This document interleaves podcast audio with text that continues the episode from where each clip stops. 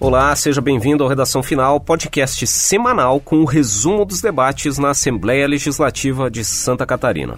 Eu sou João Guedes, repórter da Rádio AL, e comigo estão a Dani Legas, repórter da Rádio AL. Olá, Dani. Olá, João. E também a Suelen Costa, coordenadora da Rádio AL. Seja bem-vinda, Suelen. Oi, João. Nós estamos todas as sextas-feiras com um programa novo nos tocadores de áudio, como o Spotify e o Google Podcasts. Basta procurar por Redação Final Alesc na busca do aplicativo e nós também estamos, claro, no site da Rádio L, no radio.alesc.sc.gov.br. Essa é a edição de número 29 do Redação Final e a gente vai fazer um resumo do primeiro semestre na Assembleia. Primeiro, com os principais projetos aprovados com impacto na economia e na estrutura do serviço público. Na segunda parte, a gente lembra os debates promovidos pelo Legislativo na primeira metade de 2019.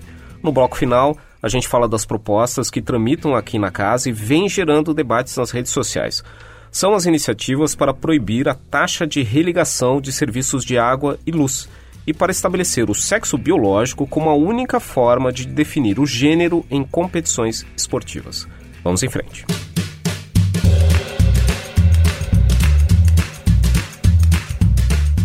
Muito bem, desde o início de 2019 até o recesso de julho, os deputados da Assembleia Legislativa votaram em plenário 93 matérias. Foram aprovados 62 projetos de lei, projetos de resolução e propostas de emenda à Constituição, e ainda foram apreciados 31 vetos do governo estadual. De tudo que foi votado e aprovado, algumas propostas ganharam maior destaque nos debates aqui na Casa e também na opinião pública. Um dos casos que teve mais repercussão era a proposta que previa a revisão dos valores repassados pelo governo para os demais poderes. O que previa esse texto e qual foi o desfecho, Dani? Então, João, é, essa mudança ela estava prevista no projeto da Lei de Diretrizes Orçamentárias para 2020. O que o Executivo queria? Ele queria é, diminuir, fazer um corte de 10% no do décimo que é repassado pelo governo aos poderes, que nesse caso seria para a Assembleia Legislativa, Tribunal de Justiça, Ministério Público, Tribunal de Contas e a UDESC.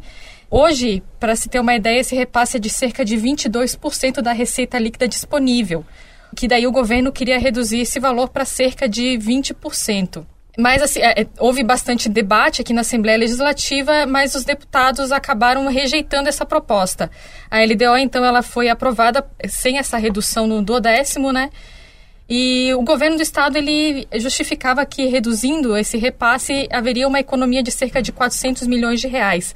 O governo então ele, ele optou por estudar outras formas de tentar economizar é, essa verba, né?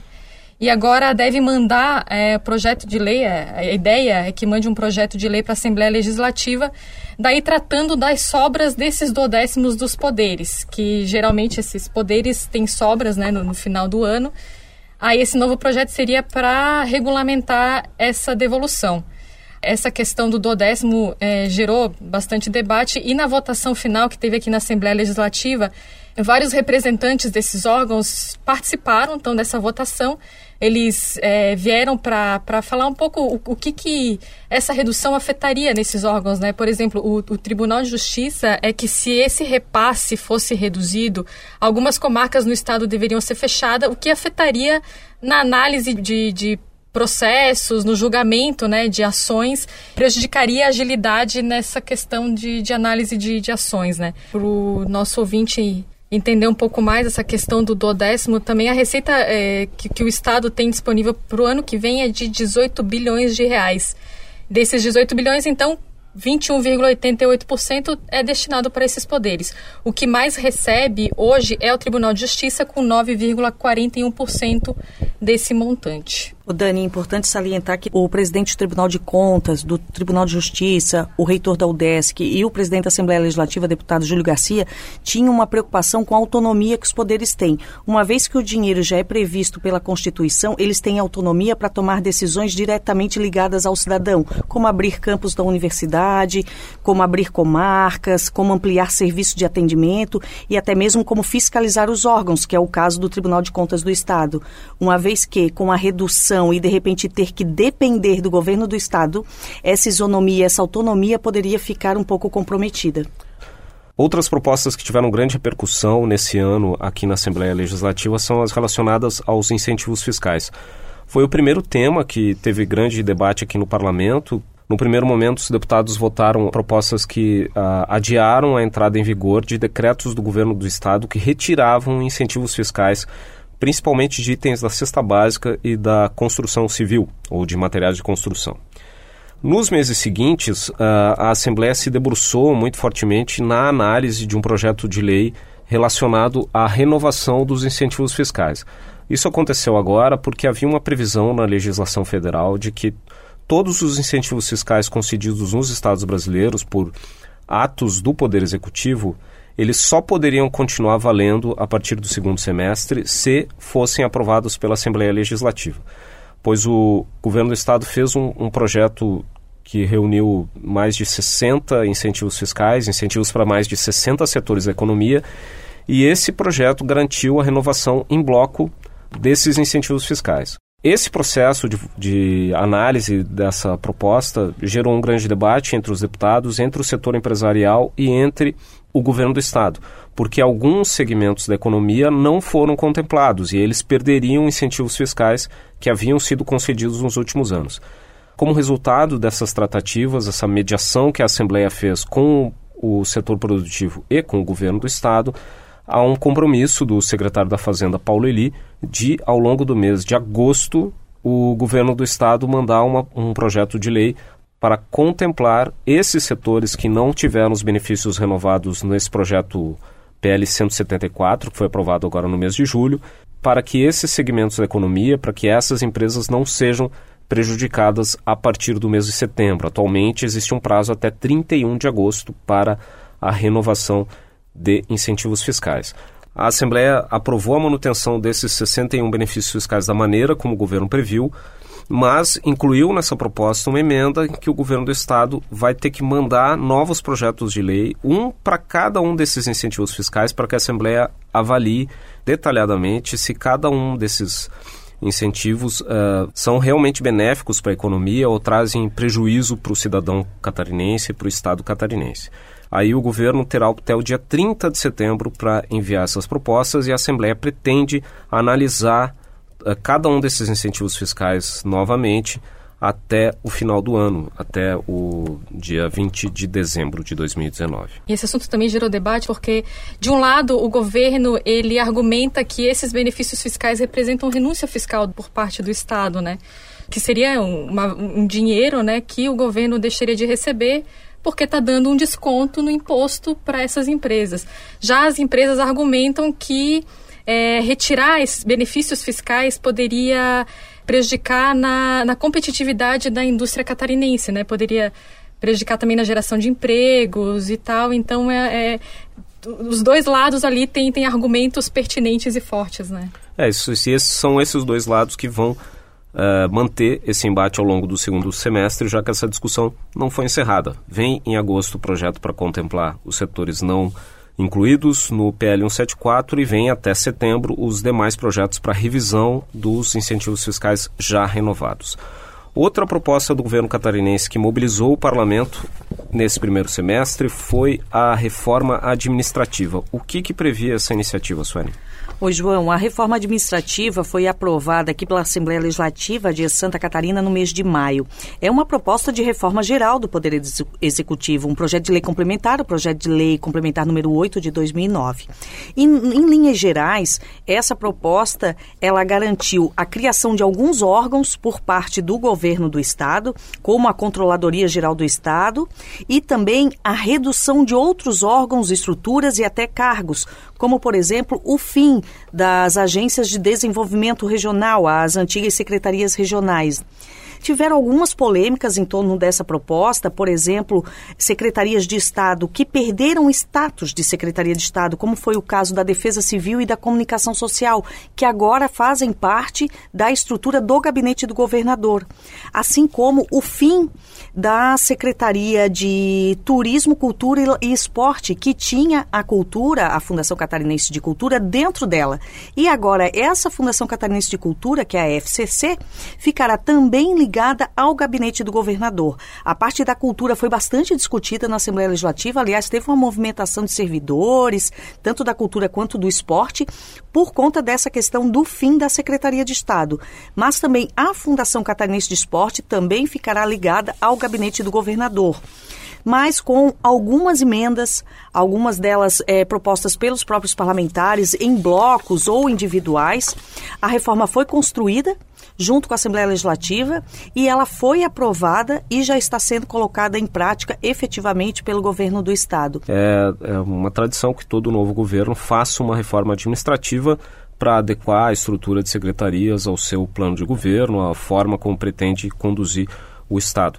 Só as discussões em torno da reforma administrativa não estão totalmente encerradas, uma vez que o projeto que foi aprovado aqui na Assembleia uh, recebeu um veto parcial do governador Carlos Moisés, então algumas questões presentes nesse texto voltarão a ser discutidas aqui no parlamento no segundo semestre. Muito bem, esse foi o primeiro bloco do Redação Final. Na segunda parte do programa, a gente fala dos principais debates que mobilizaram o parlamento no primeiro semestre. Muito bem, na primeira metade de 2019, a Assembleia também se mobilizou para promover debates sobre temas importantes para Santa Catarina. A gente falou no primeiro bloco, por exemplo, da questão dos incentivos fiscais. A Assembleia uh, realizou reuniões para mediar o debate entre os empresários, entre as entidades empresariais e o governo do Estado. A Assembleia também promoveu uma audiência pública naquela questão do duodécimo para discutir naquele caso, notadamente, a questão do impacto que a redução dos recursos teria sobre a Universidade do Estado de Santa Catarina. E outro tema que a Assembleia se movimentou para levar o debate aqui às demais regiões de Santa Catarina foi sobre a gestão dos pequenos municípios. Uh, a que se refere essa discussão, Dani? Então, João, é, esse debate ele surgiu a partir de um estudo do Tribunal de Contas que mostrou que dos 295 municípios de Santa Catarina, 105 que têm menos de 5 mil habitantes não são autossustentáveis, ou seja, eles dependem de repasses dos governos estadual e federal para manter a máquina pública funcionando. Eles não conseguem arrecadar o suficiente para se manter. A partir desse estudo, então, a Comissão de Assuntos Municipais, que é uma comissão nova criada esse ano aqui na Assembleia Legislativa, ela promoveu quatro audiências públicas nas cidades de Ibirama, Lages, Capinzal e de Cunhaporã entre os meses de maio e junho. Essas audiências públicas reuniram então representantes desses pequenos municípios que ficaram preocupados com a possibilidade de terem que se fundir com outros municípios maiores, né? Após essas audiências públicas, o presidente da Comissão de Assuntos Municipais, o deputado Jerry Comper, do MDB, ele disse que a partir das informações colhidas, né, é, ele pretende levar um resumo até Brasília para o presidente das câmaras de, dos deputados para buscar um entendimento sobre o que pode ser feito com esses municípios. Essa, essa ideia de sustentabilidade ela leva em conta apenas a arrecadação com os impostos municipais, né, principalmente o IPTU e o ISS que incide sobre os serviços. Mas nessas audiências, muitos prefeitos alegaram que esses impostos uh, federais, estaduais, cuja que tem uma parcela da arrecadação devolvida aos municípios, que na prática a arrecadação desses impostos também sai dos municípios, né? Então, uh, eles não concordam com esse cálculo de que o repasse da, do, da parte da arrecadação do Estado ou da parte da arrecadação do governo federal seja necessariamente um favor do, dos estados e dos municípios. Uma vez que um município pequeno que tem uma indústria, esse, essa indústria gera imposto federal, gera imposto estadual, mas é uma a partir de uma produção num trabalho que acontece ali dentro do município. Então foi bastante recorrente nessas audiências públicas da Comissão de Assuntos Municipais esse questionamento por parte dos prefeitos dos pequenos municípios que não reconhecem ou que questionam o critério utilizado pelo Tribunal de Contas na hora de dizer que o município não é sustentável com seus próprios recursos. É, mas o, o presidente da, da comissão, deputado Jair Comper, ele reforçou que os prefeitos não precisam se preocupar nesse momento com essa questão da fusão, né? Que na verdade a ideia é ampliar o debate e levar então esse debate até Brasília para tentar achar um, então uma solução, né? É, ele sempre colocou que a ideia da fusão dos municípios não está em pauta atualmente. E, a... e, e, na, e, na, verdade não é a fusão dos municípios, mas sim a possibilidade de para o futuro pensar melhor na hora de emancipar Sim, sim, até é... o deputado já uh, chegou a mencionar algumas vezes que esse contato com o Congresso Nacional tem o objetivo de alinhar ou adequar as regras que hoje existem para a criação de novos municípios. Uh, outro tema que mobilizou a Assembleia Legislativa com a realização de encontros, audiências públicas em diversas regiões do Estado, foi o combate à violência contra a mulher, né, Suelen? Exatamente, João. Teve uma série de seminários, foram seis encontros em diferentes regiões do estado, promovido, o conjunto né, de encontros foi promovido pela Comissão de Direitos Humanos da Assembleia Legislativa, em parceria com a bancada feminina, proposto pela deputada Marlene Fengler. Na verdade, nesses seminários é, foram reunidos né, órgãos diferentes como Segurança Pública, Polícia Civil, Delegacia da Mulher, é, associações de agricultoras, por exemplo, no caso da região oeste, é, áreas da educação e da saúde, os postos de saúde, aquele primeiro atendimento da mulher violentada. É, na verdade, esses seminários e essa discussão se deu porque o estado de Santa Catarina, infelizmente, ocupa hoje a segunda posição com o maior número de violência doméstica no país e em número de estupros. Então, essa discussão foi feita em várias regiões do estado e, diante da repercussão e da grande participação, em especial, obviamente, de mulheres nos eventos, a bancada feminina, aí numa parceria também da Comissão de Direitos Humanos e por uma solicitação da deputada Adé Luca, foi lançado aqui na Assembleia o Pacto por Elas, uma espécie de selo que vai também unir outras entidades, como o Ministério Público, Ordem dos Advogados do Brasil, Polícia Civil, Assembleia Legislativa, Secretaria de Educação, para trabalhar junto, fazer um esforço conjunto no combate à violência contra a mulher. E para o segundo semestre, a partir do mês de agosto, essas discussões serão realizadas aqui no Parlamento Catarinense. Bom, e outro destaque desse primeiro semestre aqui na Assembleia foi a CPI da Ponte Ercílio Luz é uma comissão parlamentar de inquérito que foi proposta pelo deputado Bruno Souza, que é atualmente sem partido, ele foi proponente e ele é o relator da CPI. Uh, ah, o objetivo desse colegiado é investigar eventuais irregularidades nos contratos para reforma e manutenção da ponte Ercílio Luz aqui em Florianópolis. A comissão iniciou seus trabalhos no final do mês de fevereiro. Até a primeira metade do mês de julho foram ouvidas 27 testemunhas, o, já foram analisados mais de 17 mil páginas de documentos, 27 contratos e 30 aditivos relacionados aos trabalhos lá na ponte Ercílio Luz. Uh, inicialmente, a CPI tinha um prazo de 120 dias, de quatro meses para realizar os trabalhos. Houve um pedido de prorrogação feita pelo relator. Uh, os demais deputados aprovaram, então a CPI deve conduzir os seus trabalhos até o mês de novembro. Então, esse foi o segundo bloco do Redação Final. Na terceira parte do programa, a gente fala das propostas que vêm gerando debate aqui nos perfis da Assembleia Legislativa nas redes sociais. Então, nós estamos gravando esse programa no dia 25 de julho, numa quinta-feira. A Assembleia está em recesso até 6 de agosto. Mas, no plenário das redes sociais, o debate segue sempre. Nos últimos dias, duas propostas que tramitam aqui na casa esquentaram as discussões nos perfis do parlamento catarinense nas redes sociais. Uma dessas propostas quer estabelecer o sexo biológico como a única forma de definir o gênero dos atletas em competições esportivas. É uma proposta do deputado Ricardo Alba, do PSL, é o PL 226 de 2019 que pretende estabelecer o, o gênero de nascimento de homem e mulher como a única forma para definir uh, se um atleta vai disputar uma competição esportiva no, entre as mulheres ou entre os homens.